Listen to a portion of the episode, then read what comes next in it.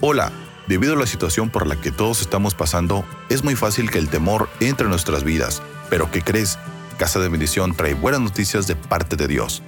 Ponte tus audífonos y conecta tu corazón. Recuerda que su palabra está sobre todo mal diagnóstico de crisis global y que este es el tiempo para acercarnos y confiar en que Él jamás nos dejará solos. Y recuerda, Cristo viene. Comenzamos.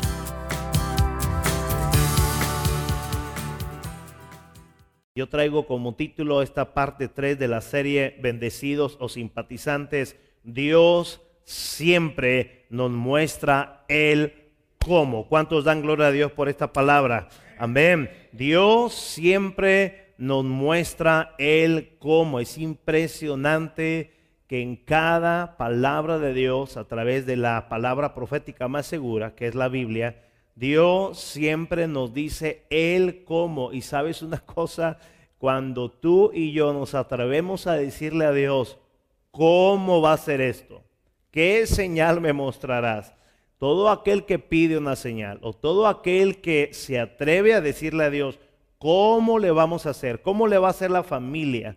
¿Cómo le voy a hacer yo como padre, etcétera, etcétera, como pastor? ¿Cómo le vamos a hacer? Prepárate para recibir instrucciones a la manera de Dios, porque a Dios no se le cierra lo que Él siempre tiene abierto. Amén. Dios siempre tiene abierto el cielo, sobre todo para los bendecidos. Mira, como introducción te quiero decir que la bendición comienza con Jesucristo. Yo te, recomiendo, eh, si eres un bendecido, eres alguien que se mete a la palabra. A mí me gusta escuchar y escuchar la palabra, aunque yo la predique. Eh, porque Dios nos vuelve a hablar, Dios nos vuelve a exhortar, a ubicar. Pero la palabra del jueves usted la tiene que meditar, la tiene que eh, eh, rumiar y sacarle mucho provecho. Diga conmigo, la bendición comienza con Cristo. o sea, Cristo no está en, oferta de acéptalo porque pobrecito está sufriendo porque sufre soledad. No, Jesús nunca está solo. No, Él es la vida, Él es todo. Es alfa, omega, principio y fin. Él es el que es, Él es el gran yo soy. A Él no le falta nada. Pero a nosotros nos falta todo cuando no conocemos y no sabemos quién es Jesús y cómo opera Jesús a través de una vida de rendición.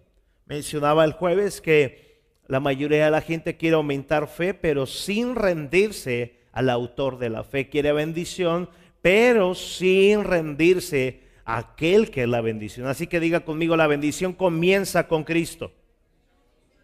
Anote lo siguiente, la bendición se disfruta cuando renunciamos a nuestra vida de pecado para vivir la vida que agrada a aquel que es la fuente de bendición, es decir, Jesucristo no puedes disfrutar aquel que es la bendición viviendo una vida de pecado. Tienes que rendir tu, tu, todo, tu completa vida. Tenemos que rendirnos diariamente para entonces saber de lo que se trata la herencia y el legado de Jesús. ¿Estamos aquí? Muy bien. Así que diga conmigo, Dios siempre nos muestra el cómo. Compártalo a sus grupos que usted tiene ahí. Dios siempre nos muestra el cómo. El reino de las tinieblas siempre que ataca a los bendecidos de Dios, escúchame bien, siempre sale y siempre saldrá avergonzado.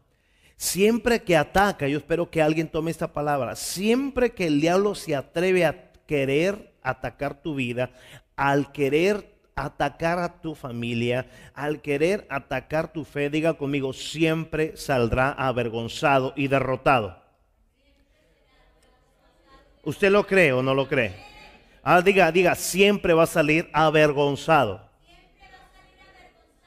Y siempre va a salir, salir derrotado. ¿Por qué? Porque Dios siempre nos muestra el cómo vencer a cada situación por difícil e imposible que sea. Si yo soy su hijo, Dios siempre me dice cómo salir adelante. ¿Sabe lo que le dijo al Señor a su ungido y bendecido hijo David? Le dijo, nunca te sorprenderá el enemigo. Nunca. En una ocasión le dijo a un adorador, vendrán a atacarte por un lado, pero por siete se irán huyendo. Diga conmigo, siempre que el enemigo quiera atacarnos, siempre será avergonzado y siempre será derrotado.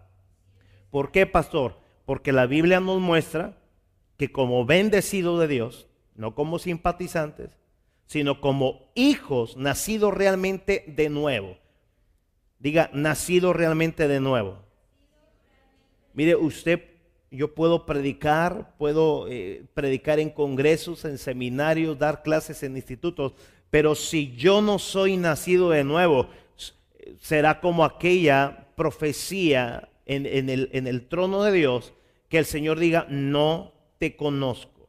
O sea, la llave para entrar al reino de los cielos es lo que Jesús le dijo a Nicodemo.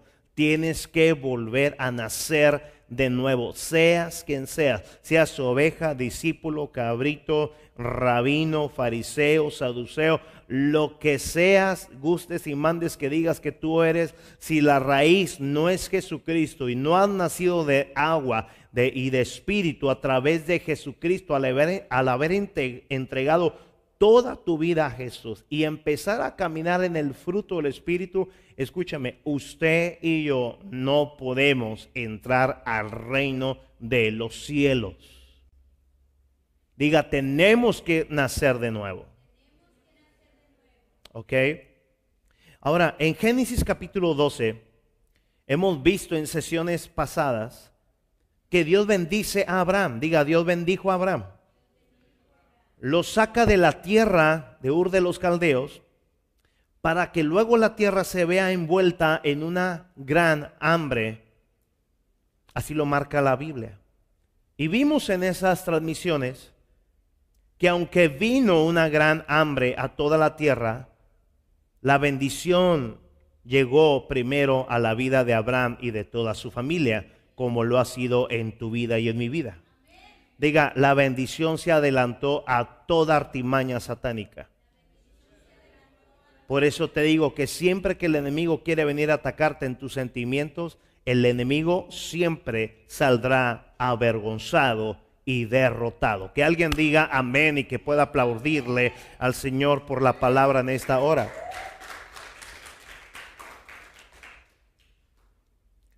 Me gocé mucho ayer ver un testimonio de una mujer de Dios de éxito que dijo, como he escuchado en, las transmisiones, la bendición llegó primero que la recesión. Qué importante es escuchar la palabra de Dios, ¿eh? Y no nomás escucharla, ponerla por obra. Esta palabra te va a desafiar, pero también te va a dar un gran empujón para seguir avanzando y no quedarte atrás. ¿Alguien dice amén? Dios siempre nos muestra el cómo. Él sabe el cómo sacarnos adelante. Él es el que pone la dirección. Él siempre sabe cómo sacarnos adelante. Vamos a Génesis capítulo 12, verso 1 al verso 3 y luego al verso 10. Pero Jehová había dicho a Abraham, vete de tu tierra y de tu parentela y de la casa de tu padre a la tierra que te mostraré, diga Canaán y haré de ti una nación grande y te bendeciré y engrandeceré tu nombre. Y mira la promesa. Y serás bendición. Los que les gusta anotar y que les gusta estudiar, ahí la palabra bendición, la raíz hebrea es veraca. Anótelo ahí, veraca. Y veraca lanza tres cosas muy importantes en el llamado que le hizo, a la incomodidad que le hizo Dios a Abraham. Él estaba bien, eh, pero estaba cómodo, eh, pero lo sacó de Ur de los Caldeos, pero le lanza tres cosas que yo sé que muchos allá en casa han estado viviendo a la igual que nosotros como pastores. Diga conmigo, aquel que llama nos bendice con toda bendición espiritual. Esa palabra veraca significa prosperidad estanque y generoso. ¿Por qué estanque? Diga conmigo, estanque siempre tiene agua para dar de beber a los sedientos. En cuestión de sabiduría, en cuestión de palabra, en cuestión de consejo, en cuestión de ir a más en Jesús. Entonces diga conmigo, prosperidad, estanque y generoso. Es lo que le está diciendo Dios Abraham, aunque te estoy sacando, te voy a engrandecer tu nombre y serás bendición. Diga conmigo, Abraham no buscó la grandeza. Él obedeció a Dios y Dios le prometió engrandecerlo. Amén. Y serás bendición. Lo que Dios llama está destinado a que Dios lo haga engrandecer y hacer bendición, hacer próspero, hacer un pozo de aguas. Dios le dijo a esta casa, serás un pozo de agua, un faro a esta ciudad. Amén. Y también dice, bendeciré a los que te bendijeren y a los que te maldijeren maldeciré y serán benditas en ti todas las familias de la tierra. Ahí la palabra bendeciré a los que te bendijeren es muy interesante porque la raíz hebrea es también barak en vez de beraka, ahora es barak. Y uno de los significados de Barak es bendecir con abundancia. Qué interesante que Dios saca a Abraham de Ur de los Caldeos y una de las promesas, aparte de ser bendición, aparte de ser un estanque, aparte de ser generoso, aparte de eh, hacerlo próspero, le da una promesa en su proceso rumbo a Canaán. Le dice, mira Abraham, lo que voy a hacer con aquellos que entiendan que yo te llamé a una promesa gloriosa. Aquel que te bendiga recibirá lo que yo te he dado a ti. Diga conmigo, qué importante es bendecir a los bendecidos. O alguien eh, que no le pase por encima, por favor. Diga, qué importante es bendecir, olfatear a los bendecidos. ¿Eh? Aquí dice bendecir con abundancia. Pastor, ¿por qué predica eso en estos momentos? Escúchame, porque no vamos tras la corriente del molde, vamos en lo que Dios nos ha indicado a compartir en esta época de recesión. Alguien dice amén. Bendeciré a los que te bendigan, pero mira lo otro, pero también voy a maldecir a los que te maldigan y serán benditas en ti todas las familias de la tierra. Verso 10.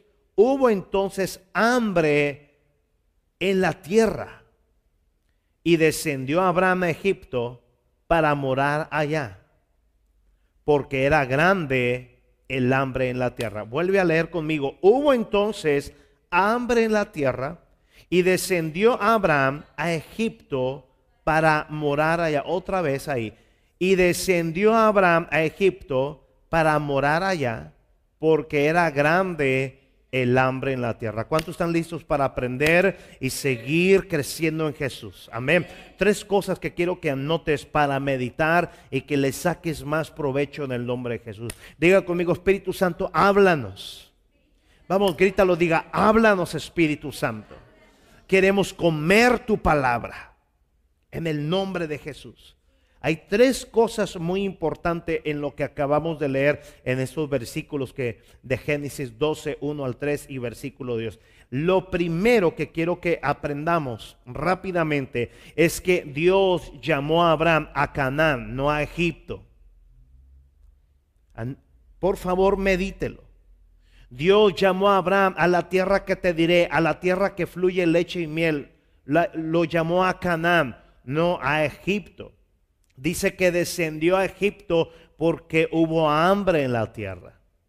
Diga conmigo, Dios no llamó a Abraham a Egipto, lo llamó a Canaán.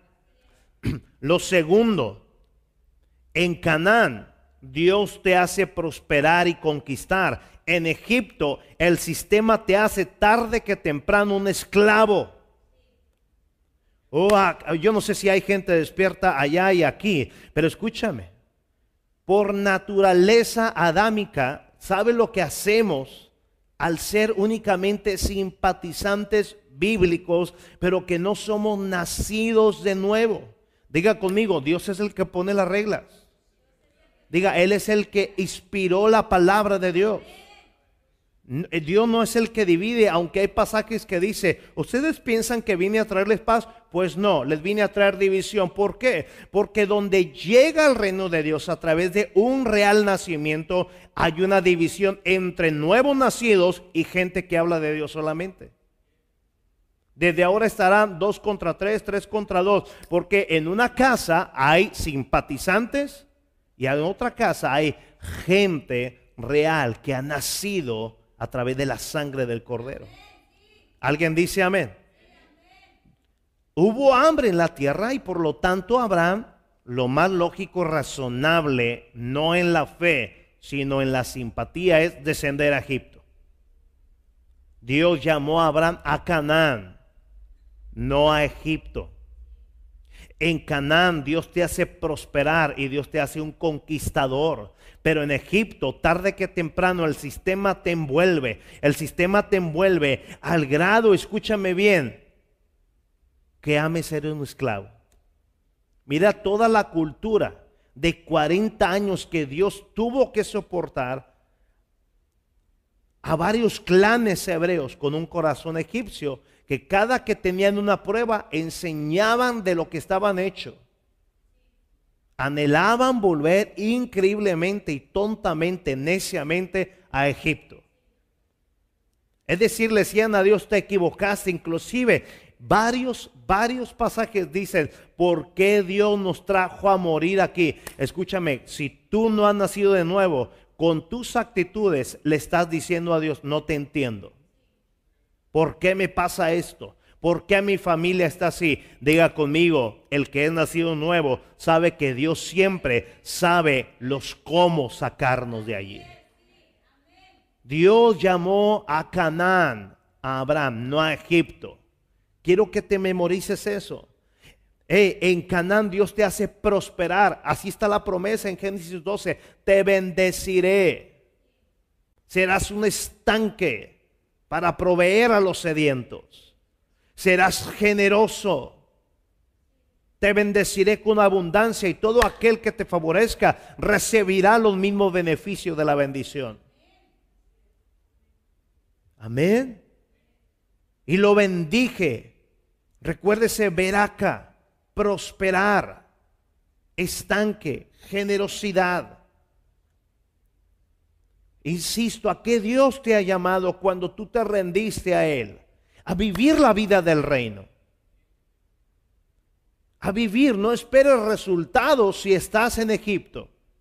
Dios te llamó a Canaán, no te llamó a Egipto. En Egipto, tarde que temprano, el sistema te va moldando como aquella ranita que no siente el agua cuando se está aumentando su volumen de calor, de fuego.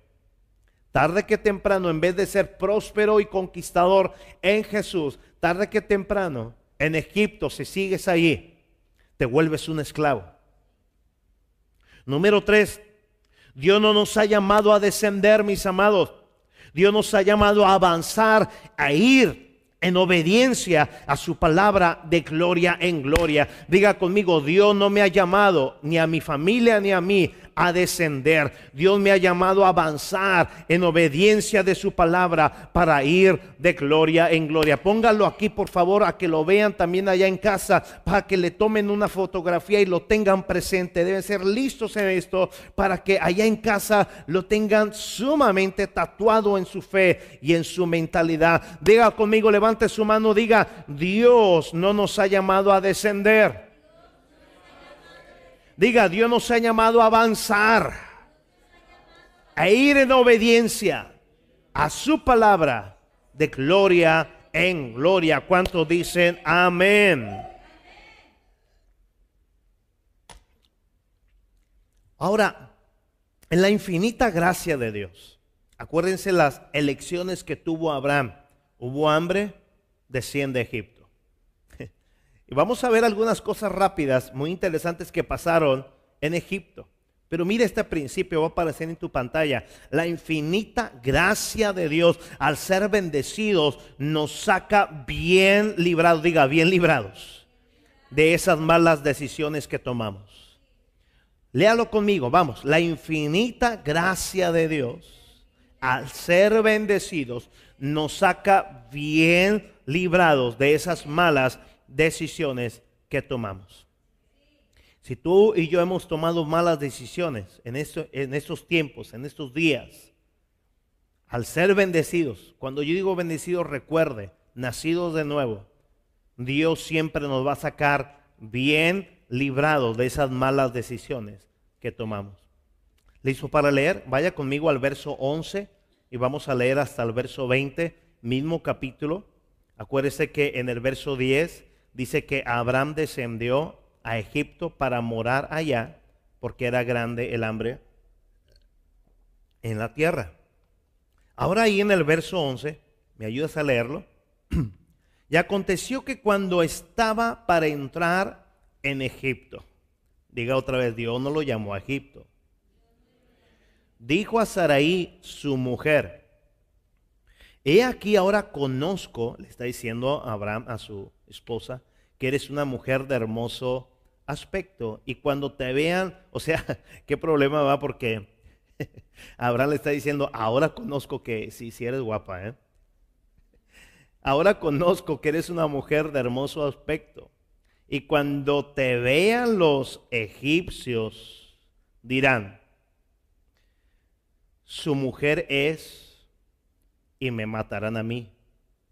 Y a ti te reservarán la vida. Métase aquí por favor al personaje. Ahora pues, di que eres mi hermana para que me vaya bien por causa tuya. Diga conmigo a los esposos, siempre nos va bien. Dígalo en fe, por favor. Diga, siempre nos va bien por la esposa que tenemos. Mire, varón, si usted no dice amén, le van a cortar el internet ahorita, le van a cortar el pelo. Diga a los esposos, uh,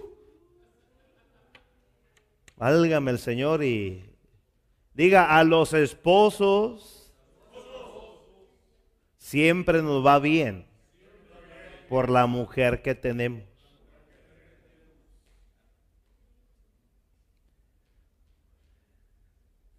Si tú no dices que eres mi hermana, me van a matar a mí y a ti te va a ir bien. Ahora pues di que eres mi hermana para que me vaya bien por causa tuya. Y vive y viva mi alma por causa de ti. Y aconteció que cuando entró Abraham en Egipto, es que ¿quién lo trae ahí? Dios lo llamó a Canaán. Los egipcios vieron que la mujer era hermosa en gran manera. Diga conmigo, para cada esposo, diga, para cada Abraham, su mujer es la más hermosa de todas. Ahí, debió usted decirlo con más enjundia. Vieron los egipcios que era hermosa en gran manera. Los egipcios vieron que Saraí era hermosa en gran manera también la vieron, mire cómo eran de fisgones, los príncipes de Faraón y la lavaron delante de él. Y fue llevada la mujer a casa de Faraón. E hizo bien, mira, y hizo bien el Faraón a Abraham por causa de ella. Mira cómo le fue a Abraham, de por sí ya estaba bendecido. Y él, Abraham, tuvo ovejas, vacas, asnos, siervos, criadas. Mira, mira lo que le ponen a Abraham y a Sarai en tierra endemoniada.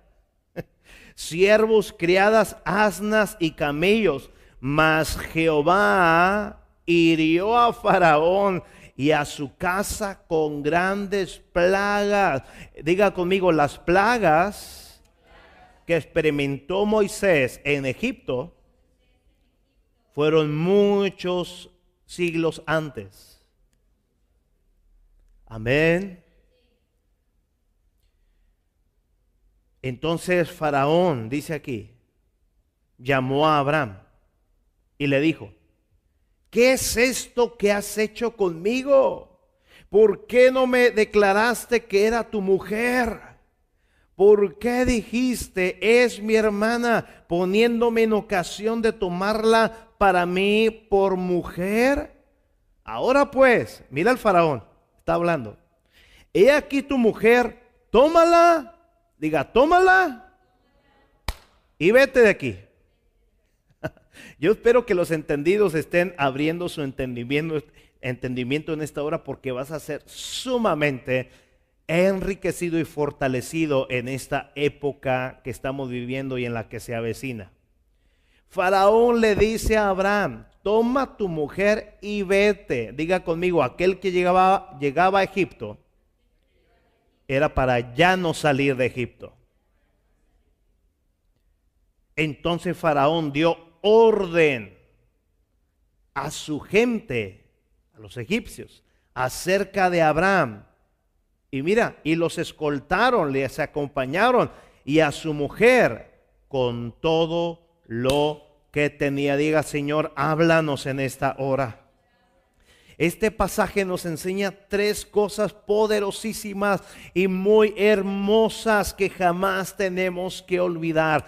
Número uno, nos enseña que aun y cuando cometemos malas decisiones y al hacerlo descendemos en vez de avanzar, cayendo en terrenos que no fuimos asignados, la bendición de Dios, escúchame bien, está presente proveyéndonos de maneras inesperadas e inusuales. Diga conmigo, gracias Señor. Vamos, levanta tu mano, diga, gracias Señor. Porque aunque descendemos constantemente a Egipto, en vez de avanzar a Canaán, tú ahí nos sorprendes en Egipto. ¿Alguien dice amén? La bendición de Dios siempre está presente proveyéndonos de maneras inesperadas e inusuales. Mira, le dieron ganado, le pusieron criadas a disposición de Saraí, le pusieron gente, es decir, a Abraham le fue bien por causa de Saraí, siendo los dos hebreos. Los mismos príncipes de Egipto dejaron de alabar un poco a Faraón para alabar la belleza de los hijos y de las hijas de Dios. Que alguien diga amén. Diga conmigo, aún y cuando tomo malas decisiones, Dios está presente, proveyéndome de maneras inesperadas e inusuales. ¿Cuántos dicen amén a esa palabra? La segunda cosa que nos enseña este pasaje es que aun y cuando cometemos malas decisiones, no por malicia, mas sí por debilidad y falta de discernimiento, Dios mostrará su poder a nuestro favor, haciendo temblar al mismo infierno. Oh, Faraón tembló y experimentó el poder de Dios al ver las plagas. Usted él pudo haber muerto. Abraham y todos eh, eh, eh, los que venían con Abraham pudieron haber sido totalmente acribillados, mutilados, atormentados, esclavizados. Pero diga conmigo, ese no es el destino de los nacidos de nuevo. Vamos, diga, no es el destino de los bendecidos. Tú y yo cometemos a diario malas elecciones. Somos bendecidos. La factura es alta a pagar cuando cometemos malas decisiones. En vez de avanzar, voltea con alguien, dile, Dios te ha llamado a Canaán, no a descender a Egipto. Pero aún y cuando descendemos a Egipto, la gloria de Dios está sobre sus hijos. Dios incomoda al mismo sistema Egipto, al mismo infierno, al grado que allí mismo somos bienaventurados. Somos dichosos porque somos de Dios, no somos de Egipto. La tercera cosa que aprendemos aquí es que cuando hemos cometido el error de descender a lo que no fuimos llamados por gracia y misericordia de Dios, diga bendición. El mismo enemigo dará la orden que salgamos de su territorio para ir en pos de lo que Dios nos ha llamado.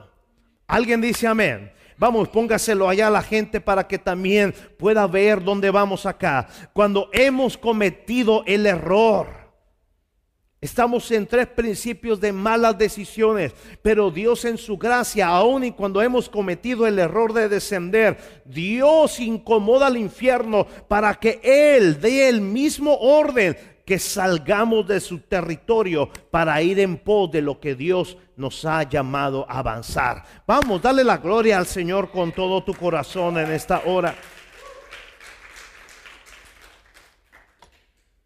¿Cómo seguir avanzando en lo que Dios nos ha llamado a hacer cuando hemos cometido malas decisiones? ¿Cómo seguir rumbo a Canaán cuando caímos una temporada en Egipto? Diga conmigo, Dios siempre nos muestra el cómo. ¿Cuántos quieren avanzar en esta hora? Todos hemos cometido malas decisiones. Todos. Mas todos, aún y con esas malas decisiones, hemos visto cómo Satanás no nos aguanta porque no pertenecemos a Egipto. O oh, alguien no me escuchó, diga, no pertenecemos a Egipto. El mismo faraón dijo, váyanse. ¿Sabes qué pasó en la era de Moisés? Siglos después. ¿Sabes lo que pasó? El mismo Ramsés imploró, váyanse, agarren oro, agarren todo, pero ya déjenos en paz. Diga, el diablo no me aguanta. Al simpatizante puede caerle muy mal esto que estoy diciendo, porque está acostumbrado al látigo del egipcio. Los hijos de Dios no nacimos para el látigo ni para trabajar a los egipcios. Los hijos de Dios servimos al reino. Los hijos de Dios estamos acostumbrados al abrazo y al beso y a la instrucción, a la formación en el ejército del reino de los cielos. ¿Alguien dice amén? ¿Qué necesitamos, pastor, para seguir avanzando aún y cuando hemos cometido malas decisiones? Dios siempre sabe y siempre nos muestra el cómo. Para seguir avanzando a la meta en la carrera de la fe, Dios nos dice, número uno, no temas. Es lo primero que nos dice al Señor, no temas. Es lo que le dijo a Abraham y ahorita vamos a ver el principio bíblico, no temas. No temas de que, ahí te va a aparecer en tu pantalla, no temas a los cambios que trae en el reino, a través del reino de las tinieblas, a tu vida, al querer instalarte un molde. No temas a las malas decisiones que quieran implementarte a través de Babilonia, a través del reino egipcio. Diga conmigo, yo no soy de este mundo. ¿Sabes lo que Dios te dice? Tú eres mío. Dios te dice ahora mismo, tú eres mi hijo bendecido. Alguien dice amén. No le temas a los cambios que trae el reino de las tinieblas. Mírame acá, por favor. Semáforo, diga semáforo. Semáforo. Estamos en un semáforo mundial. Pero los hijos de Dios estamos en un reloj profético. Escúchame. Yo, yo no me puedo tener con los simpatizantes, mi amado. Yo, yo y mi esposa tenemos una asignación no de ir a Egipto, sino de ir a Canaán. Canaán es la meta de la carrera de la fe en la era de la gracia. ¿Escuchaste? Hoy hay un semáforo. Los semáforos son cambiantes. Los hijos de Dios, nacidos de nuevo, estamos en un reloj profético. ¿Sabes tú que todos los árabes están ya esperando a su Mesías. Te lo he predicado rápidamente en sesiones atrás. Israel se va a aliar con el anticristo, se va a rendir al anticristo. Diga conmigo, todo el reloj profético está acomodado. Todo está acomodado porque lo que Dios dice, eso es. Lo que Dios ha hablado, eso se ha hecho. Y ahorita lo único que falta es que suene la trompeta, los nacidos de nuevos que estamos escuchando el sonido del chofar celestial, estamos llenos de su espíritu y es el mismo Espíritu Santo que nos va a usar para encontrarnos con Jesús. Pero ¿qué estamos haciendo acá? Los entendidos, dice el libro profético de Daniel, conocerán los tiempos y actuarán en los tiempos. Diga, actuarán en los tiempos. Pastor, he cometido errores, toma de malas decisiones, no en malicia, no, no en falta, eh, eh, me faltó discernir y caí una jornada en Egipto y estoy probando que estoy esclavizado en, en, los celos, esclavizado en la fornicación, esclavizado en el adulterio, esclavizado en la falta de integridad para con Dios, esclavizado en la religiosidad, esclavizado en la ociosidad de pensamiento, buscando videos, buscando esto, estando ocioso, ocioso, cuando me penetra la palabra que dice que debemos de aprovechar al máximo los tiempos. Diga, el entendido no está en el semáforo, el entendido está en el reloj profético de Dios. ¿Qué debo de hacer, pastor? Diga conmigo, Dios siempre me va a mostrar el cómo. Y Dios le dijo a Abraham, para sacarte de aquí de Egipto, número uno, ya incomodé al mismo faraón que te está dando vienes y que te está expulsando de ahí escoltado sin tocarte, porque ya vio el poder de Dios. Pero ahora, si quieres seguir rumbo a Canaán, hijo Abraham, no temas a los cambios que te trae el reino de las tinieblas. Esos cambios no operan en ti. Diga conmigo los cambios que trae las tinieblas al mundo entero Diga, no me hacen vivir a mí en oscuridad. Diga, ya he sido trasladado de las tinieblas a la luz de la gloria de Dios. Alguien dice amén. Así que dígale al que está a su lado, no temas a los cambios que trae el reino de las tinieblas. Tú no eres de este mundo, tú eres mío, te dice Dios. Tú eres mi hijo bendecido. Yo digo amén a eso. No temas a qué más, pastor. No temas a cada prueba que venga en el camino, pues yo estaré contigo en cada una de las batallas que te presente el reino enemigo. Canaán, de aquí a Canaán, hay procesos. De aquí al rapto, hay procesos. De aquí a la tarde, hay procesos. De aquí mañana lunes, Dios mediante, hay procesos hay toma de decisiones. Y tú te debes dar cuenta dónde estás ahorita, en Egipto o rumbo a Canaán.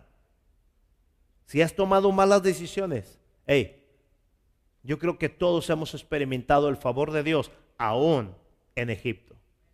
¿Alguien dice amén? Mira el fundamento de lo que se estoy hablando en Génesis 15, versículo 1. Vaya conmigo ahí, por favor. Después de estas cosas, vino la palabra de Jehová a Abraham en visión diciendo, ¿qué le dijo? Grítelo fuerte, ¿qué le dijo? No temas, yo soy tu escudo y soy tu galardón, y tu galardón será en sobremanera mente grande. Alguien dice amén. No temas, no temas a los cambios del semáforo.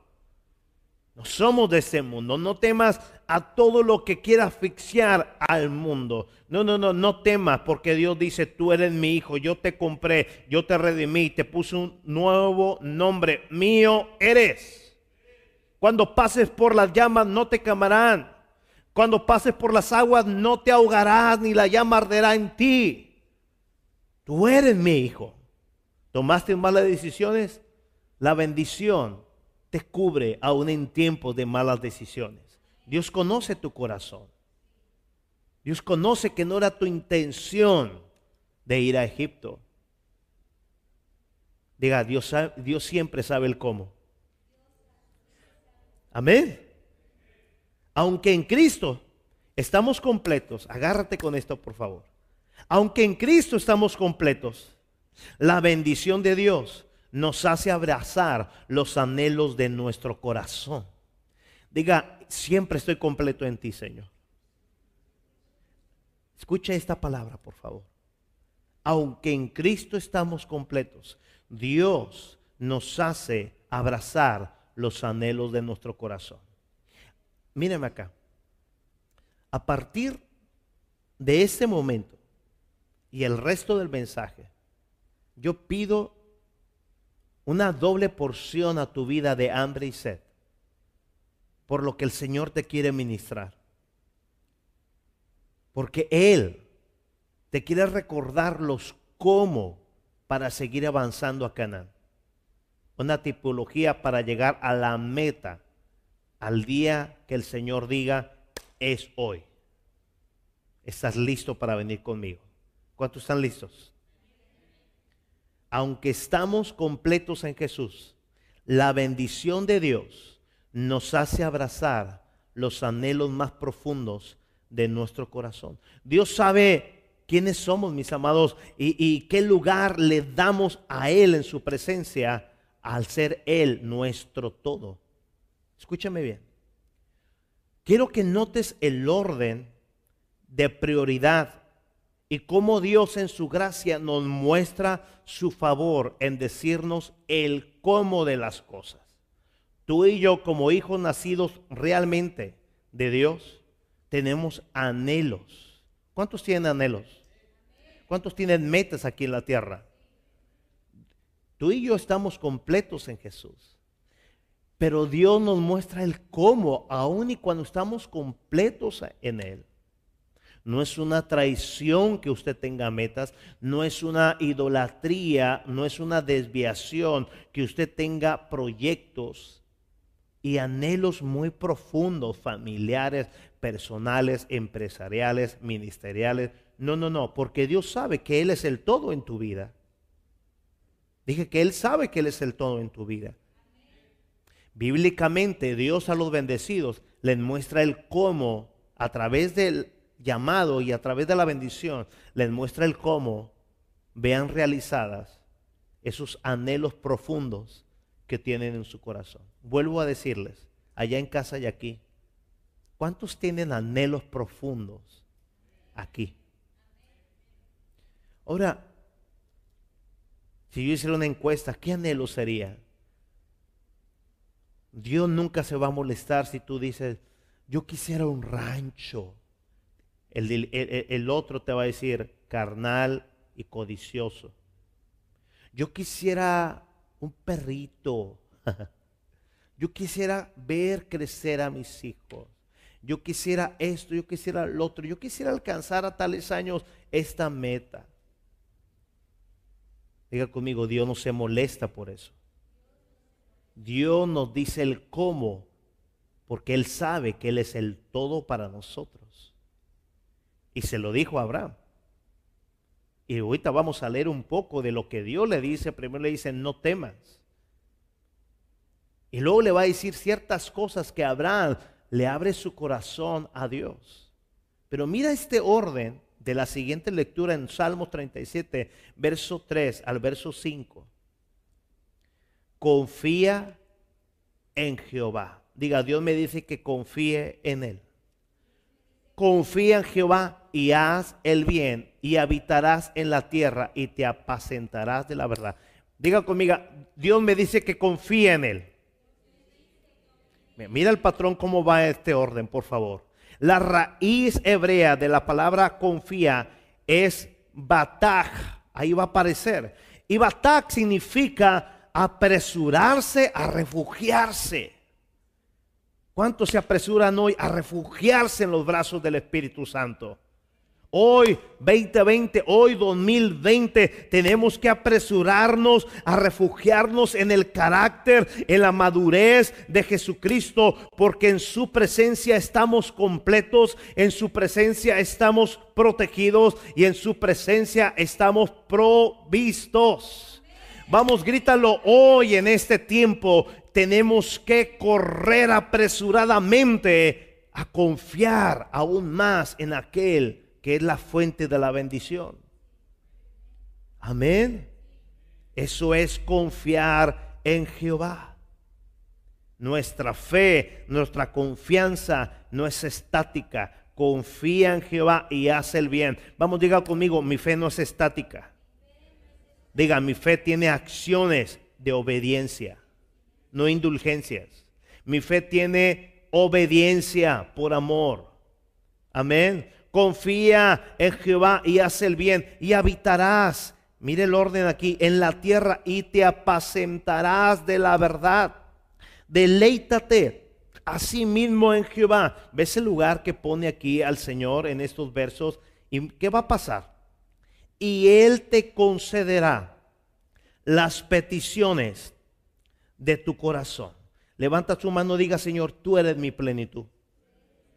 Mas sin embargo, tú me provees el deleitarme en cosas profundas que a ti te complaces que yo anhele. Alguien dice amén a esta palabra.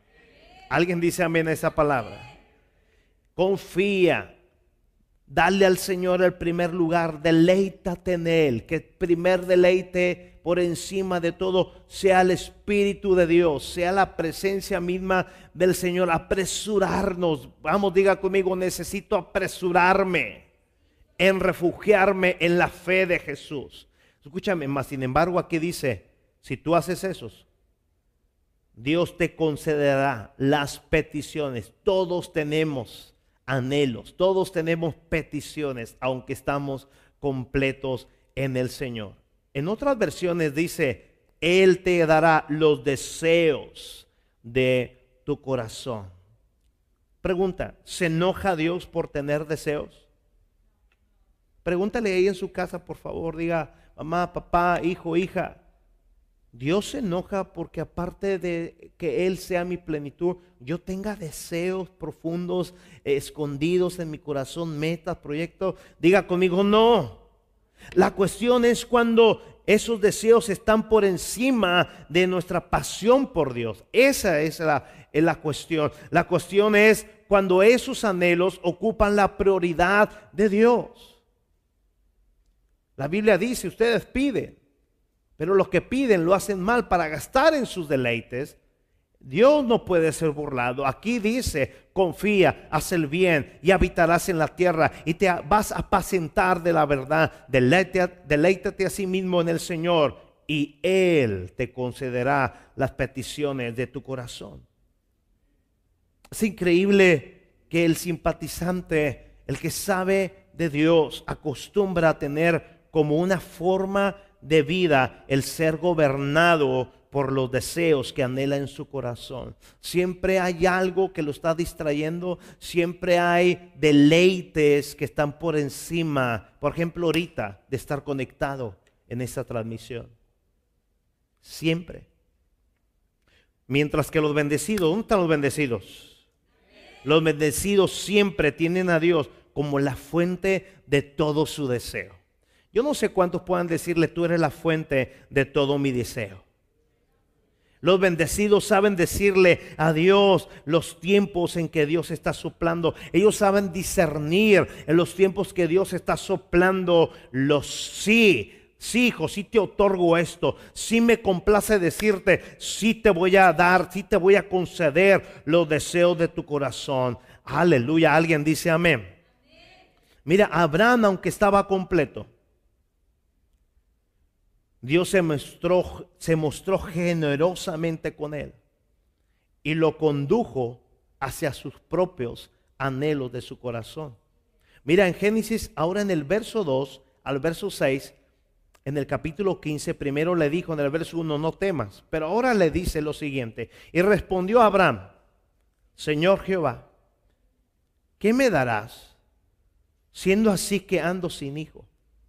Y el mayordomo de mi casa. Pase el piano, por favor, el chico del piano. Es ese Damasceno Eliezer. Es interesante que el nombre Eliezer, uno de sus significados es ayudador. el que ayuda, Dios ayuda, el que muestra ayuda. Y Abraham estaba pensando en ese plan B llamado Eliezer. Dijo también Abraham, mira que no me has dado prole, descendencia, genealogía. Y aquí será mi heredero, un esclavo, nacido en mi casa. Luego vino a él palabra de Jehová diciendo, no te heredará este, es decir, Eliezer, no te heredará este, sino un hijo tuyo será el que te heredará. heredará. Y lo llevó afuera y le dijo, mira ahora los cielos y cuenta las estrellas si las puedes contar. Y le dijo, así será tu descendencia. Y mire lo que habla Abraham. Y creyó a Jehová y le fue contado por justicia. ¿Cuánto dicen amén? Miren, mis amados, Dios era todo para Abraham, todo. ¿Cuántos Dios es todo para ti? Otra vez, ¿cuántos es Dios todo para ti?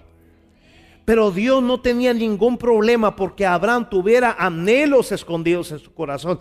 Abraham quería un heredero suyo de su sangre. Es más, iba a volver a tomar malas decisiones. Una vez fue a Egipto, ahora estaba pensando en su escudero Eliezer, en su siervo Eliezer. Y Dios le dijo, no, no es por ahí. No es por ahí. Digan conmigo, Abraham tenía un anhelo. Y Dios no se enojó por eso. Dios no le dijo, ah, yo no soy tu prioridad. No, Dios era la prioridad. Cabe destacar que cuando nace Isaac, Dios lo probó a Abraham. Le dijo, dame a tu hijo a quien tú tanto amas y sacrifícalo en el monte Moriah. Y pasó la prueba amarga. Parte del significado de Moriah es amargura. Pero en ese monte de la amargura, al adorar a Dios Abraham, se volvió en el monte de la provisión. ¿Alguien está acá? Tu amargura se puede volver en la fuente de tu bendición a través de aquel que ha vencido la amargura. ¿Alguien dice amén? Mis amados, Dios tiene sus tiempos, Dios tiene sus misterios de cómo hacer las cosas con nosotros.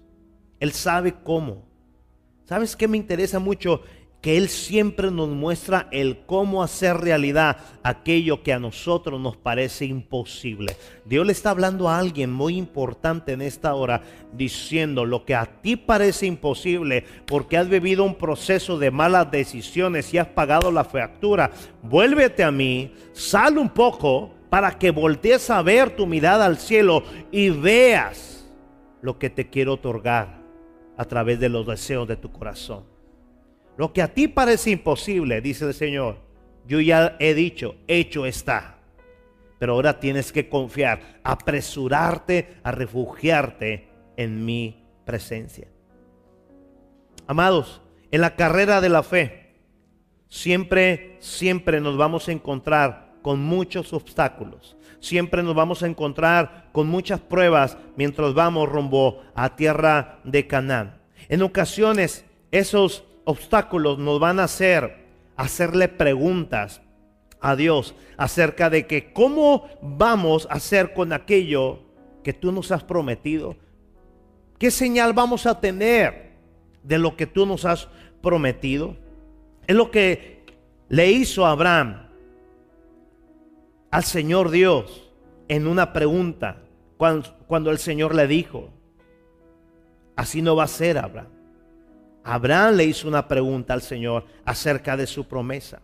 Es interesante que un comentarista, Matthew Henry, acerca de este pasaje, que cuando Abraham le dice, ¿y qué señal sabré acerca de lo que me estás diciendo de que no es Eliezer, sino que es alguien de mi propia genealogía? Mira lo que dice el comentarista. Los que han de recibir las seguridades del favor de Dios, y han de ver confirmada su fe, deben atenerse a las ordenanzas instituidas y esperar tener un encuentro con Dios en ellas. Abraham hizo lo que Dios le mandó, aun y cuando no sabía cómo aquellas cosas le habrían de servir como una señal de su cumplimiento. Me voy a poner de pie. Vaya pasando equipo alabanza, por favor. Diga conmigo, Señor, ¿qué señal me vas a dar acerca de esta segunda jornada en tu gracia? De todo lo que me has dicho. Miren el versículo 7 del capítulo 15 de Génesis al versículo 10. Diga conmigo, Dios siempre nos va a mostrar el cómo hacerlo. Vamos, diga, Dios siempre nos muestra el cómo. Amén. Dígale que está a su lado. Dios siempre nos muestra el cómo. Y le dijo, yo soy Jehová, el que te saqué de Ur de los Caldeos. ¿Está listo? Para darte a heredar esta tierra. Y él respondió, Señor Jehová, ¿en qué conoceré que la he de heredar? Y le dijo, tráeme una becerra de tres años. Diga, Dios le está mostrando el cómo. Y una cabra de tres años. Y un carnero de tres años. Una tórtola también. Y un palomino. Y tomó él todo esto. Y los partió por la mitad. Y puso cada mitad una frente de la otra. Mas no partió las aves. Ponga su mano en su corazón, por favor. Diga conmigo, Dios ha escuchado los anhelos de Abraham. Diga, ahora Dios ha escuchado la siguiente pregunta de Abraham. ¿En qué conoceré esa señal de lo que tú me has prometido? Yo quiero que digas fuerte, Dios siempre me va a mostrar el cómo hacerlo. Alguien puede dar un grito de alegría en esta hora. Alguien puede dar un grito de alegría en esta hora. Yo no sé si estás captando el espíritu de esta palabra.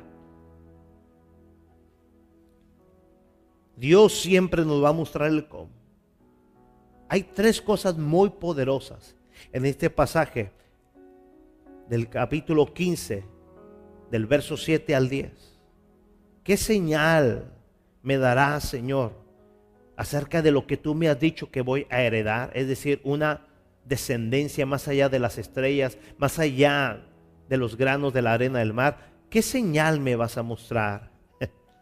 Señor le dijo, tráeme una becerra de tres años, una cabra de tres años, un carnero de tres años, una tórtola también y un palomino.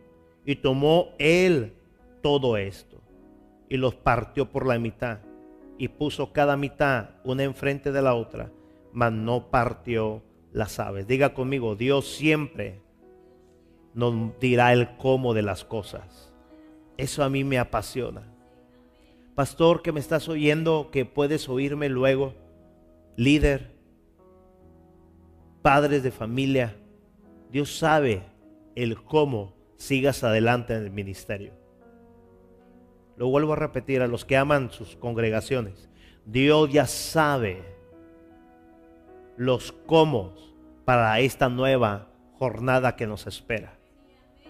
Tú que estás titubeando si te van a correr o no el trabajo, quítate esos pensamientos. Escúchame, dedícate, trabaja con entusiasmo y acuérdate de esto. Dios ya sabe el cómo, no se te cierran las puertas. Tu puerta no es ese trabajo, tu puerta es la fuente de bendición que es Jesucristo. Amén. Dios ya sabe el cómo. Todo lo que Dios te ha hablado en ese tiempo, tú y yo tenemos pregunta. ¿Qué iglesia espera el Señor el día 21? Dios ya dijo el cómo. Dije que Dios ya dijo el cómo. Hay tres cosas poderosas que te quiero sembrar de estos tres versículos, del 7 al 10. Número uno, la mayoría de las veces, listo, los como de Dios a los simpatizantes les parece demasiado y demandante. Hey, una cabra de, tres eh, años, y que esto de tres años, y que un palomino así, y que esto así. Escúchame, la mayoría de las veces los como de Dios a los simpatizantes les parece demasiado y muy demandante. Te digo una cosa, la verdad no es demasiado ni demandante, es formación y trato a nuestro orgullo y persona. Lo repito porque eso es sumamente importante. Si tú quieres culminar la carrera de la fe, escúchame, vamos a crecer en el mismo carácter de Jesús. Somos tan orgullosos. Es increíble que en pleno tiempo final de la era todavía haya divisiones, enfados, iras, molestias, chismes, murmuraciones quejas. ¿Por qué así? ¿Y por qué no nos va esto? ¿Y por qué el otro? ¿Y por qué? Escúchame. Dios es el que ha dicho los cómo. Nosotros obedecemos en amor los cómo de Dios. ¿Cómo conoceré, Señor? Mira acá, por favor. ¿Cómo conoceré esa señal que tú me has dictado que voy a heredar? Diga conmigo, Dios sabe los cómo. ¿Eh? tráeme una becerra de tres años. El simpatizante dice, pero ¿por qué? Diga, porque Dios lo dice. Eh, eh, aparte de eso, dice el Señor, tráeme una cabra de tres años. Si yo cuando le quiero poner la correa al perrito, se va corriendo. Imagínate una cabra. Y las cabras patean. Pero ¿por qué tenemos que hacer eso? Porque Dios dice los cómo. ¿Alguien dice amén? Tráeme un carnero de tres años. ¿Y si me cuerna? Dios dice los cómo. Tráeme también un palomino. Una tórtola también, un palomino. Y pártelos así y pártelos asá. Diga, Dios sabe y Él dicta los cómo. Quiero recalcar esto, la mayoría de las veces los comos de Dios a los simpatizantes les parece demasiado y muy demandante. Es todo lo contrario, la verdad ni es ni uno ni lo otro. La verdad es que Dios nos está formando y está tratando con nuestro orgullo y con nuestra persona. La segunda cosa es que una persona orgullosa que solo simpatiza con la fe en Dios difícilmente verá sus anhelos más profundos hacerse realidad.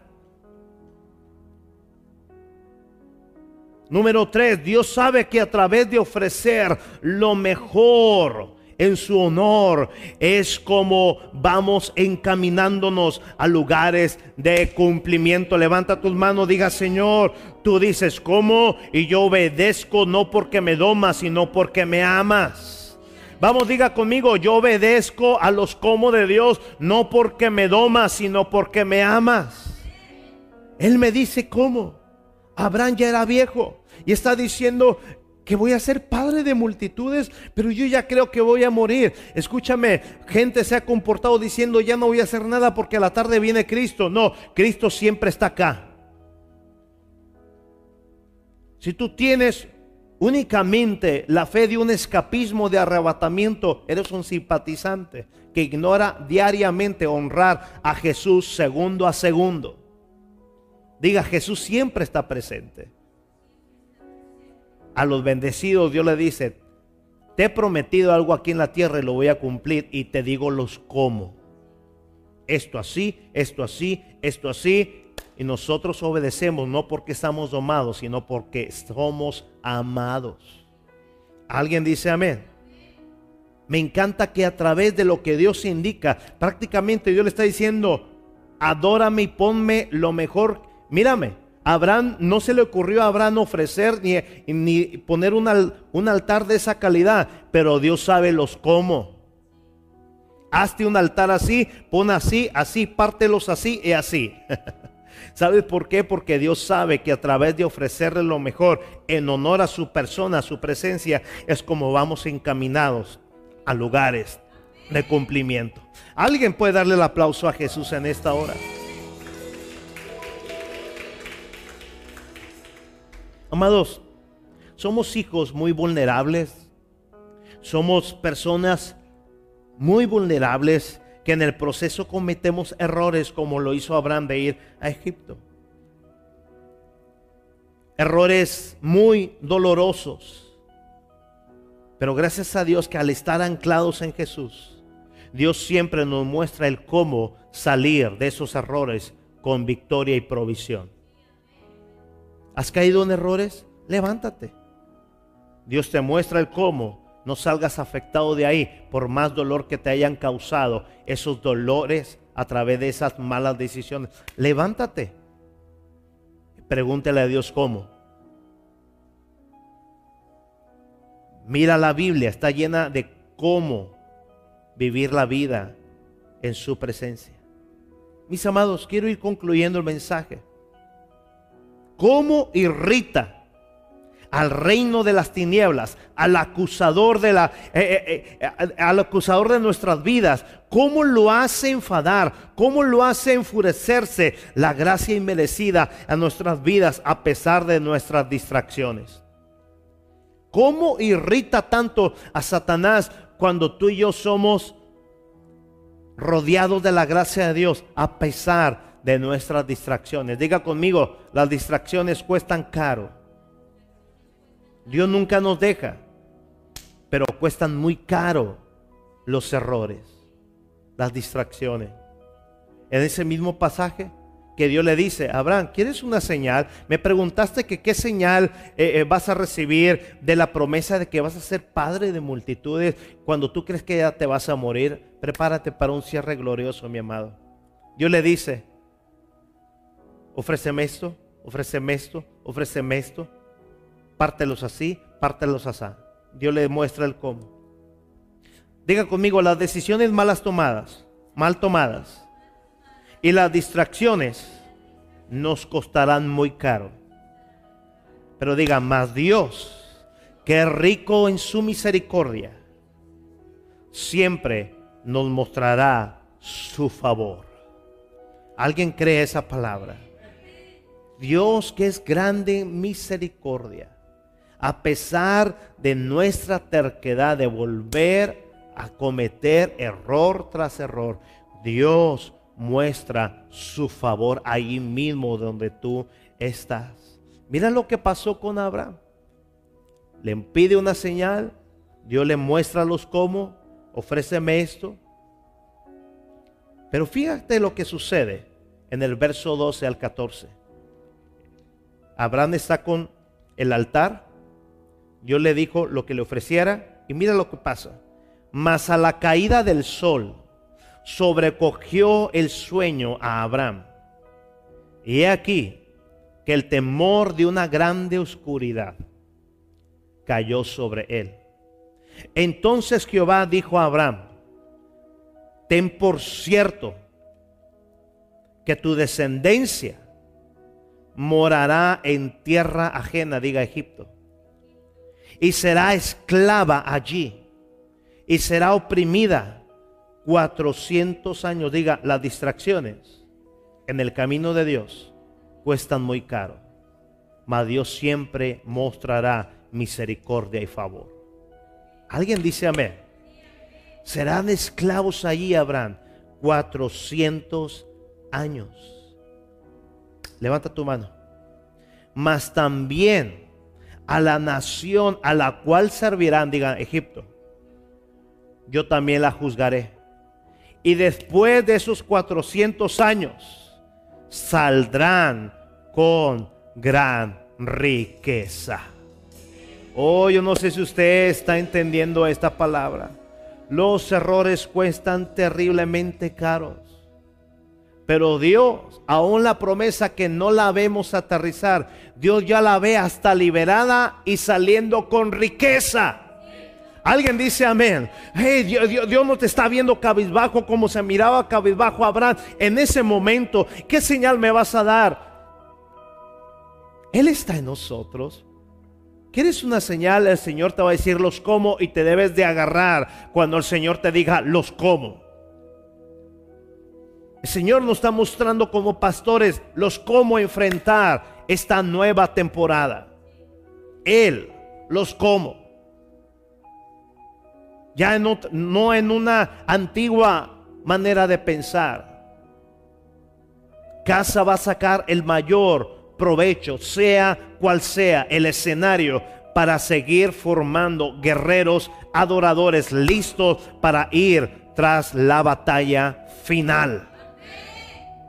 Él dicta, él dicta los cómo. Él sabe cómo.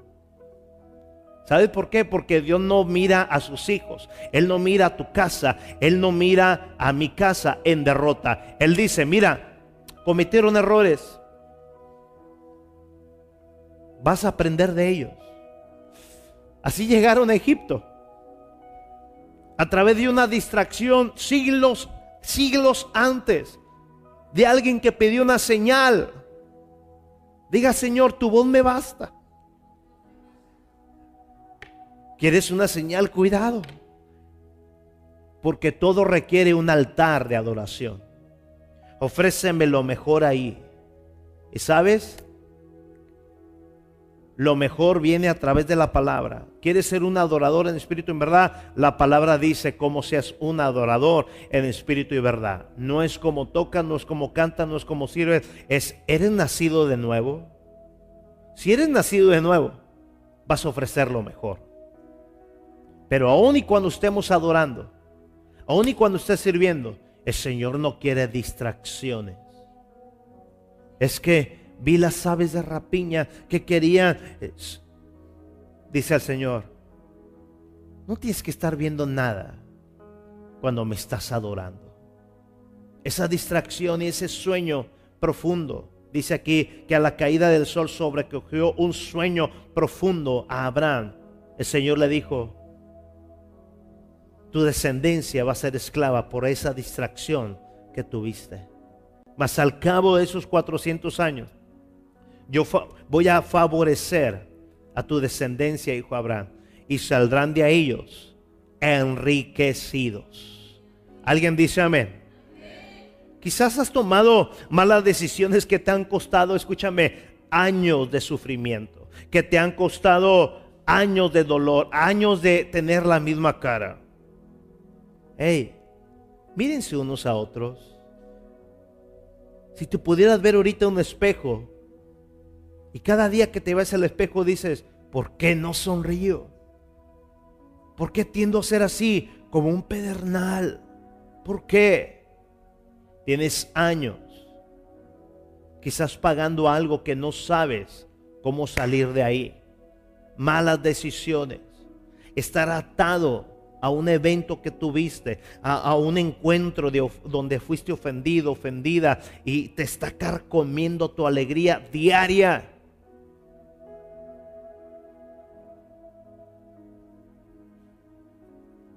Si tú supieras la bendición que hay al reír,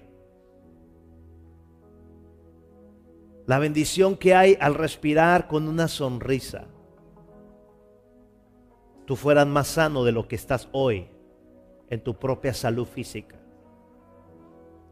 Yo no sé si has tomado malas decisiones y cuántos años tengan, aún sabiendo de Dios, sirviendo a Dios, pero aún tomando malas decisiones. Yo vengo a decirte de manera muy, muy amorosa, levántate. Diga conmigo, hoy yo me levanto. Vengo a decirte también en Cristo, Reconoce tu condición. Habla con el Señor. Habla con el Espíritu Santo y dile, yo reconozco mi amargura, yo reconozco mis malas decisiones, tengo años. Esa distracción mínima, pero suficiente a los ojos del Padre, le costó a la descendencia de Abraham 400 años en Egipto. crees en Dios, congrégate, sé un celoso de la palabra, sé el primero en apuntarte para servir donde quiera que te congregues. Valora a tu familia, valora la vida, valora a Jesús. Y Él siempre te va a decir los cómo. Te hago una pregunta. ¿Valdrá la pena la espera en el Señor? ¿Valdrá la pena la espera en el Señor? Yo no sé cuántos años tengas. Inmerso en un orgullo, inmerso en una amargura, inmerso en una batalla personal, en una batalla familiar. Yo no sé cuántos años tengas así, pero escúchame. La descendencia de Abraham fueron 430 años esclavos, pero la espera valió la pena, porque había una póliza varios siglos atrás, que aunque iban a ser esclavos, saldrían enriquecidos. Vengo a decirte que si tú captas esta palabra que, que te trae a través de esta comida celestial el Espíritu Santo, hoy puede ser el día en que tú digas, valió la pena. Amargado, pero escuchaba la palabra de Dios. Orgulloso, orgullosa, pero escuchaba la palabra de Dios. Escúchame, pero tarde que temprano fuiste libre a través de la sangre de Jesús. Y tú dices, hoy yo salgo enriquecido de esta terrible temporada. Que alguien diga amén, por favor. Porque Dios siempre nos va a mostrar el cómo. Yo te vengo a decir en esta parte final, sé paciente. No te apresures a lo que Dios te ha hablado, pero sé apresurado para refugiarte en la fe de Cristo Jesús. Ahí en Hebreos capítulo, 10, capítulo 6, verso 13 al 15. Por cuanto, porque cuando Dios hizo la promesa, acuérdese de Génesis 15, le da la promesa y a Abraham se le ocurre preguntar qué señal. Aquí dice, por cuando Dios, por, porque cuando Dios hizo la promesa a Abraham, no pudiendo jurar por otro mayor, juró por sí mismo, diciendo, de cierto te bendeciré. ¿Con qué?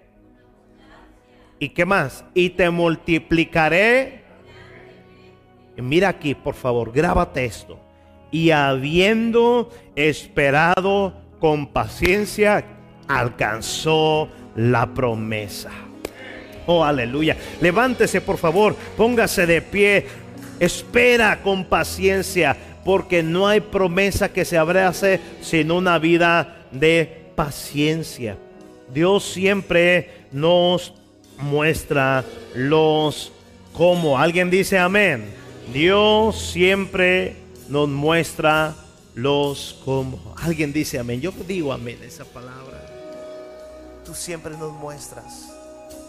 Siempre, siempre nos muestra los cómo. ¿Por qué no sales? Volteas al cielo y escucha la voz de papá para que escuchen los cómo. En cada palabra Dios te ha dicho los cómo. En cada mensaje Dios te ha dicho los cómo. Los cómo. Amístate con Dios a las paces con Él, ríndete a Él. No hay poder ni en el cielo ni en la tierra que no se rinda a Él. Tomaste malas decisiones, ríndete al Señor. Porque aún en su grande misericordia, Dios te saca de esas malas decisiones afortunado, provisto y protegido, sanado de cualquier herida, sea cual sea. Gracias por habernos escuchado. Si fue de bendición a tu vida, comparte con tus amigos. Y recuerda, Casa de Bendición es un lugar para ti.